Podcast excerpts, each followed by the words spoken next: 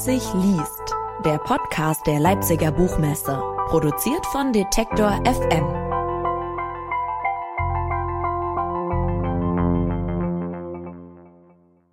Hallo und herzlich willkommen zu einer neuen Folge des Podcasts Leipzig liest. Mein Name ist Gina Enslin. Auf einmal sprudelt in Brandenburg Erdöl aus dem Boden. So geht die Geschichte der Siedlung Beutenberge los und damit auch der neueste Roman von Thorsten Schulz. Öl und Bienen heißt er und es ist Schulz vierter Roman.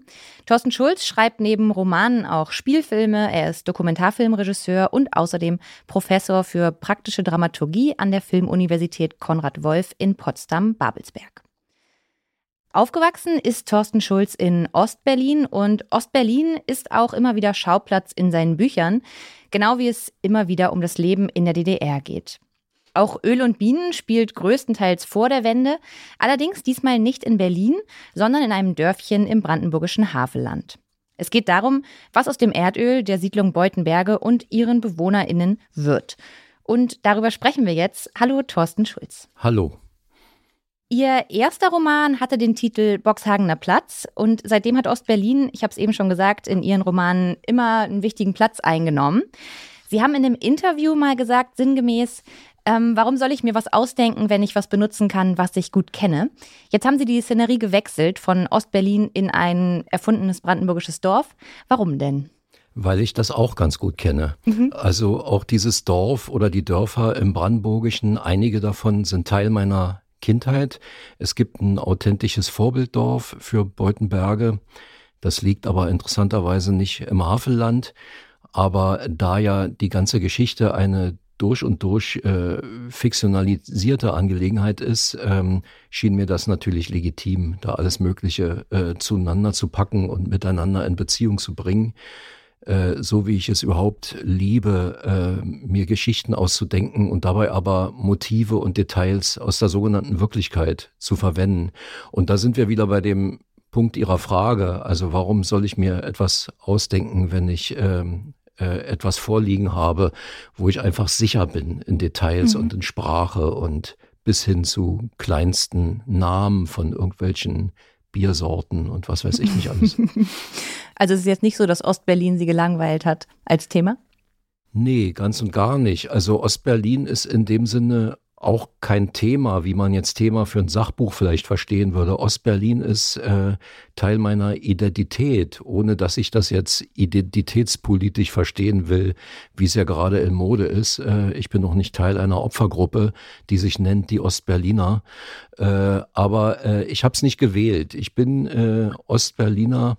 Ich habe diese Ostherkunft und äh, ich sehe das mit Freude bisweilen auch mit einer gewissen Traurigkeit, aber die hat weniger mit dem Osten zu tun, sondern eher mit dem Älterwerden. Äh, die Dinge vergehen, die Dinge ändern sich mindestens. Und ich komme immer wieder darauf zurück, ohne dass ich das jetzt bewusst vorhaben würde. Es ereignet sich einfach so. Und ähm, die Geschichten, die man erzählt, die entstehen ja in einem über Jahre oder sogar Jahrzehnte hinweg. Es ist anders als im Journalismus, wo man jetzt für ein Thema recherchiert und das dann möglichst gut darstellt. Auch da kann es den Übergang zur Kunst geben, in einer Reportage zum Beispiel. Aber äh, Literatur entsteht sozusagen im, im Stillen und in einem selber. Und da hat man dann schlechterdings gar nicht die Wahl, äh, ich mache jetzt das oder jenes oder dieses.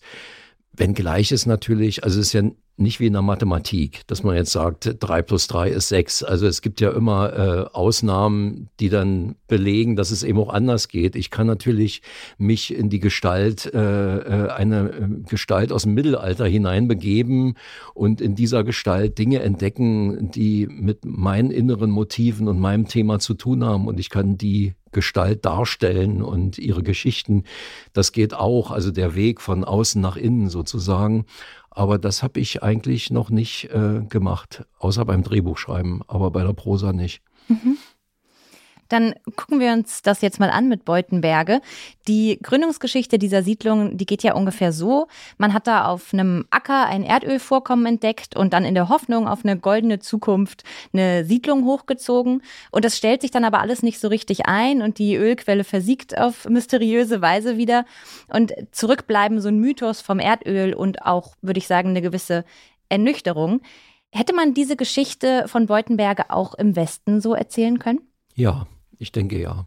Also nebenbei bemerkt habe ich mit meinen Romanen sowieso immer die Erfahrung gemacht, dass mir Leute sagten, äh, ach, das hätte auch bei uns sein können, im Ruhrgebiet oder in Bremen oder Hamburg. Das habe ich oft gehört von Freunden und Kollegen und Bekannten. Und natürlich, diese Geschichte hätte man auch, kann man auch im Westen erzählen. Ähm, es ist eine Geschichte von sogenannten kleinen Leuten, Arbeitern, Underdogs, die da eine Rolle spielen. Äh, es gibt ja auch andere Motive in dem Roman, wie zum Beispiel das Fantum. Die sind alle Rockmusikfans und zelebrieren das regelrecht. Auch das gab es im Westen genauso gut. Dieselben Bands und so weiter.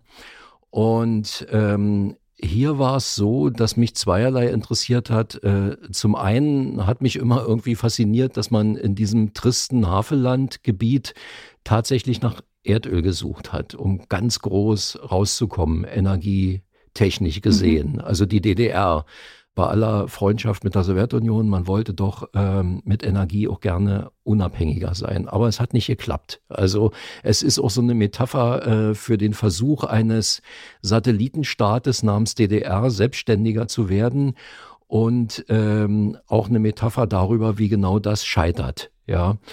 Und zum Zweiten äh, ist es ja auf die Figur Lothar ihm projiziert so, dass er eine ganz schwere Bürde zu tragen hat. Also er ist mein Hauptprotagonist und er hat die Bürde zu tragen, dass sein Vater und sein Großvater leidenschaftliche Erdölsucher waren und äh, die haben ihm das sozusagen vererbt, ja, also so als Familien. Äh, Syndrom. Die haben ja wie so eine Gabe, dass sie das quasi aufspüren ja, können. Ne? Ja, und ähm, wo ist die Gabe bei ihm? Das ist die Frage. Und ähm, er äh, arbeitet sich daran ab. Und äh, naja, wie das ausschaut und wohin das führt, will ich jetzt gar nicht so großartig verraten. Äh, das Buch soll ja gelesen werden und man muss es, glaube ich, auch tatsächlich lesen. Äh, man soll über Literatur dann gar nicht so viel erzählen. Äh, jedenfalls nicht so viel, dass die Lust am Lesen äh, verhindert werden könnte. ja. ja.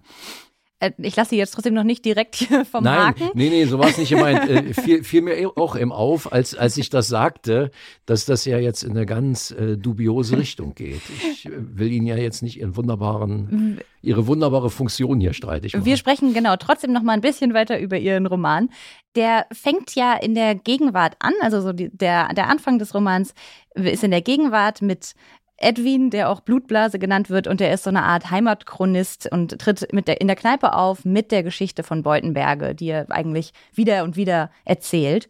Und dann gibt's noch seinen alten Freund, der auch aus Beutenberge kommt, Krücke, der schon ziemlich zu Anfang sagt, ich gehe nicht mehr raus, mein draußen ist die Vergangenheit.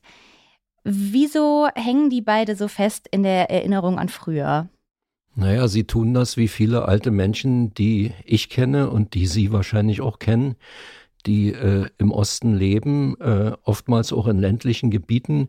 Also wenn ich es jetzt mal soziologisch, psychologisch, soziologisch betrachte, ist das gar nicht so selten. Ja. Und was mich daran interessiert hat oder was ich diesen Figuren, die ich ja liebe, wie ich alle meine Figuren liebe, äh, übergebe, ist diese Art von Selbstermächtigung, die ähm, Edwin Kronokiewicz äh, betreibt, indem er sich allsonntäglich in die Kneipe setzt und erzählt. Und da kommen dann zehn oder zwölf Leute, die äh, zahlen Eintritt und spendieren ihm ein paar Bier. Und äh, er erzählt die Vergangenheit des Ostens, ja, äh, in teils realistischer, teils aber auch äh, legendenhafter, ja geradezu märchenhaft äh, mythischer Art und Weise. Und das äh, macht ihn stark, das bestärkt ihn.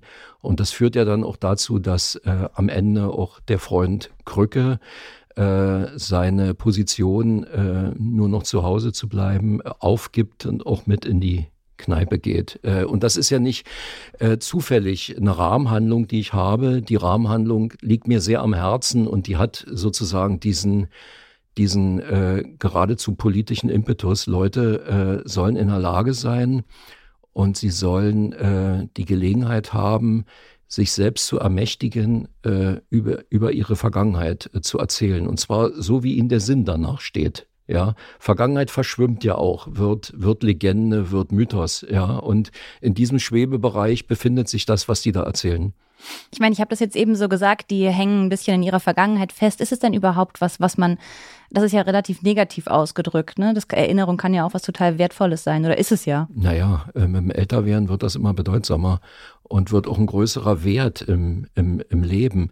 Und äh, die Frage ist, wo die Erinnerung äh, hinführt oder wegführt. Also äh, was gut ist, wenn man sich auf eine wirklich kreative Weise der Vergangenheit bemächtigt und nicht die Vergangenheit bedrängt oder in irgendwelche Bereiche abdriftet mit der Erinnerung, die sozusagen vom Leben wegführen. Aber der Erzähler äh, in dem Roman, äh, Edwin, der äh, ist ja im Leben drin dadurch, dass er erzählt. Also ist ja ein produktiver, ein positiver Vorgang, der da mit ihm äh, geschieht. Und ich halte Erinnerung für ganz wichtig. Also so banal wie das auch klingt, aber ohne Erinnerung oder ohne Betrachtung historischer Vorgänge zum Beispiel äh, kann man Gegenwart nicht begreifen und Zukunft nicht gestalten. Also ist jetzt so ein Poesiealbumsatz, aber das stimmt wirklich und auch beispielsweise jetzt die derzeitigen politischen Vorgänge in der Ukraine und so, dieser Krieg äh, zeigt uns das umso mehr auf.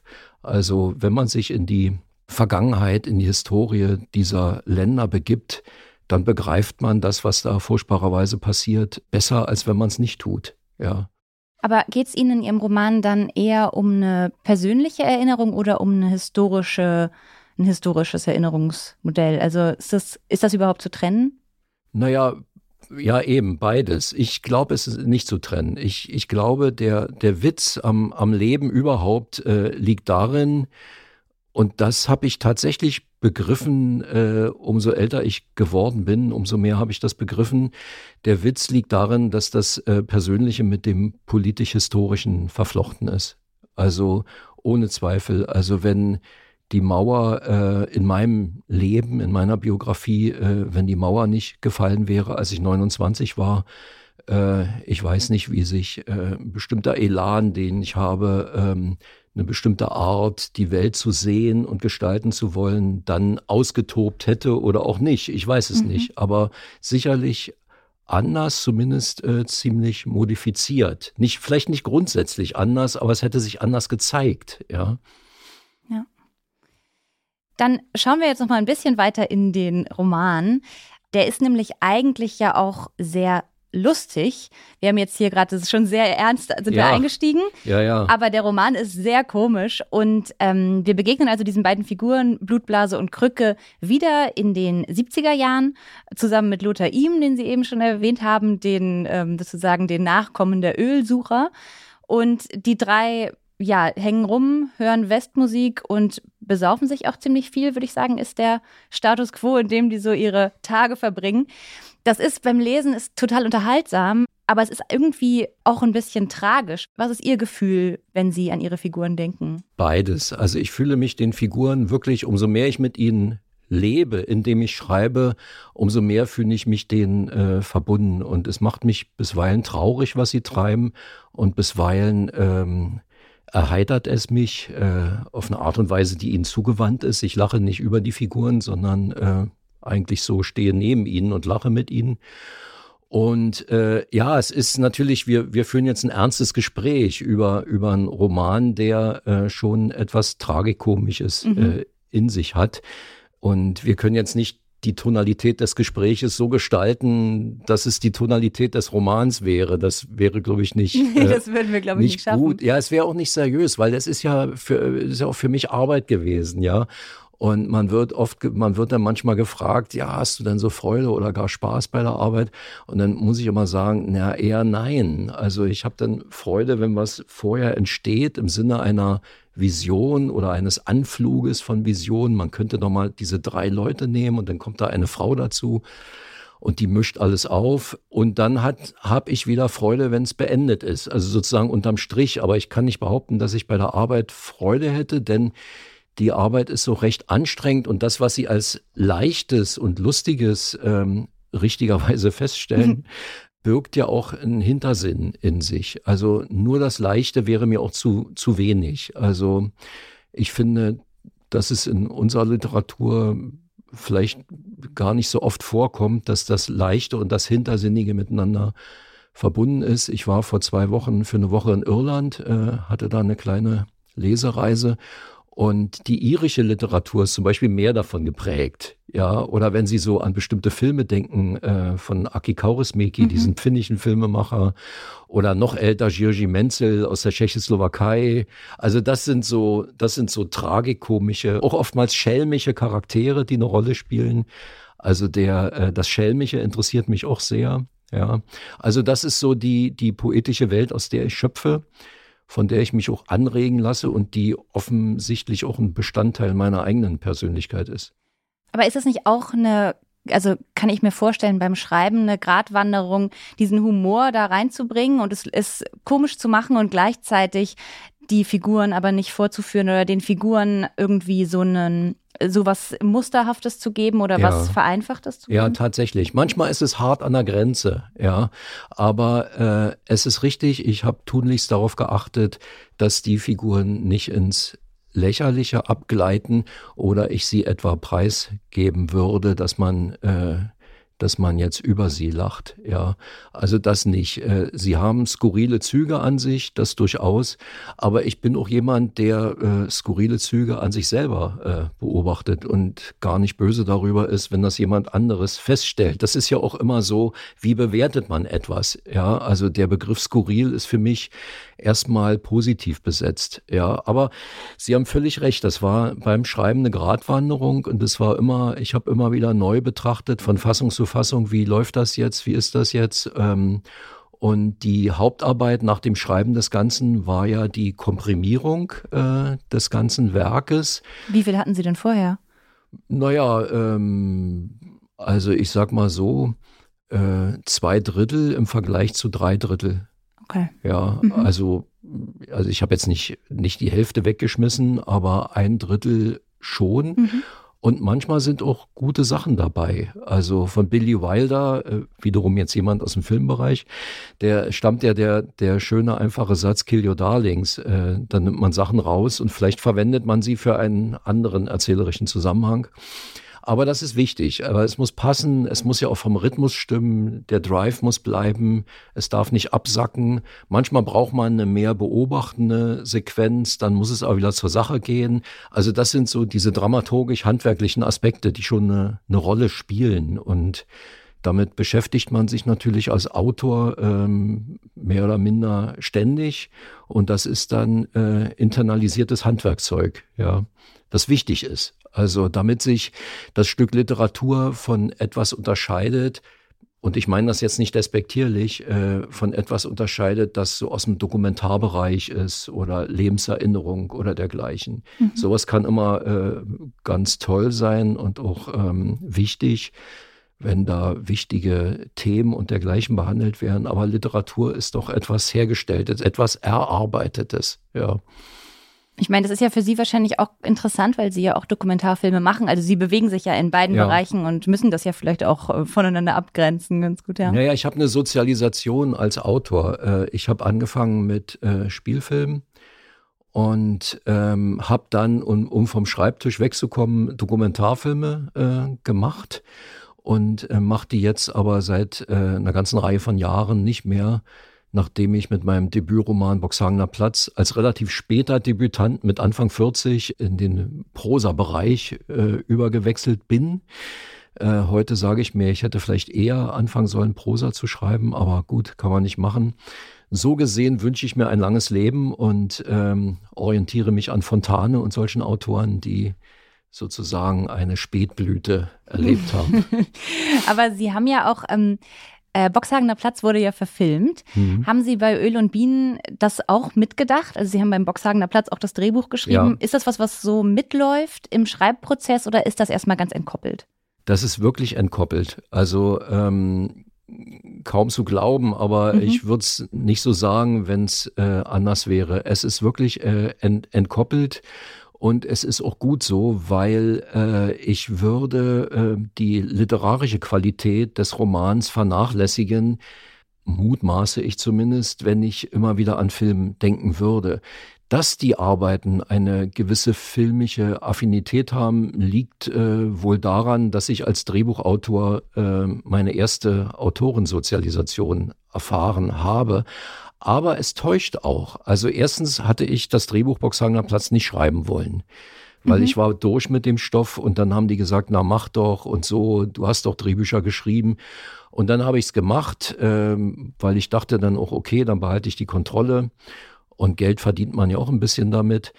Und es war, es war nicht leicht. Es waren neun Fassungen. Also nicht mit jeder Fassung ist etwas jetzt grundsätzlich neu äh, entstanden. Da war dann am Ende auch viel Polishing dabei, wie man das heute so nennt. Aber es war schwierig, weil die Ironie, die in dem Roman ist, ließ sich äh, nicht so leicht auf den Film übertragen. Man musste das Drehbuch respektive den Film nochmal ganz neu denken und dementsprechend sind im Drehbuch äh, viele, viele Szenen aus dem Roman nicht drin. Aber, und das ist, glaube ich, interessant, es sind Szenen drin, die gar nicht im Roman sind. Mhm. Und äh, es ist nicht zu unterschätzen. Also es sieht einfacher aus, als es ist. Ja. Eine letzte Frage noch. Sie haben vorhin gesagt, glaube ich, Sie lieben Ihre Figuren sehr. Wie ist denn dann so ein Abschied von den Figuren, wenn das Buch dann fertig ist? Wie fühlt sich das an? Ja, der ist äh, jedes Mal schwieriger, als ich dachte und vor allen Dingen erhofft äh, hatte. Also ich kann jetzt im Moment äh, gar nicht schreiben. Also ich habe jetzt auch eine ganze Reihe von Lesungen mit Öl und Bienen und das wird mir helfen, dann so eine Verabschiedung zustande zu bringen. Ähm, es gibt ja Autoren und ist eigentlich auch der Idealzustand, dass wenn man jetzt ein Buch frisch draußen hat, dass man schon längst wieder am anderen äh, schreibt. Das ist bei mir nicht der Fall. Das habe ich irgendwie nicht hingekriegt und noch, noch nie hingekriegt. Und äh, ich habe ja meine Lehrtätigkeit an der Uni und muss jetzt nicht däumchendrehend äh, rumsitzen und habe auch ein neues äh, Drehbuchprojekt äh, jetzt, das ich in Angriff nehmen werde. Also der nächste Roman, der Stoff liegt da, da arbeite ich auch schon äh, lange dran, 20 Jahre oder so. Also immer mal wieder und ähm, das ist eine ganz schwierige Angelegenheit. Aber im Moment komme ich gar nicht zum Arbeiten. Und das hat genau mit dem zu tun, was Sie gefragt haben, die Verabschiedung von den Figuren. Die muss ich erstmal loswerden. Ich denke jetzt noch zu oft an die. Ja.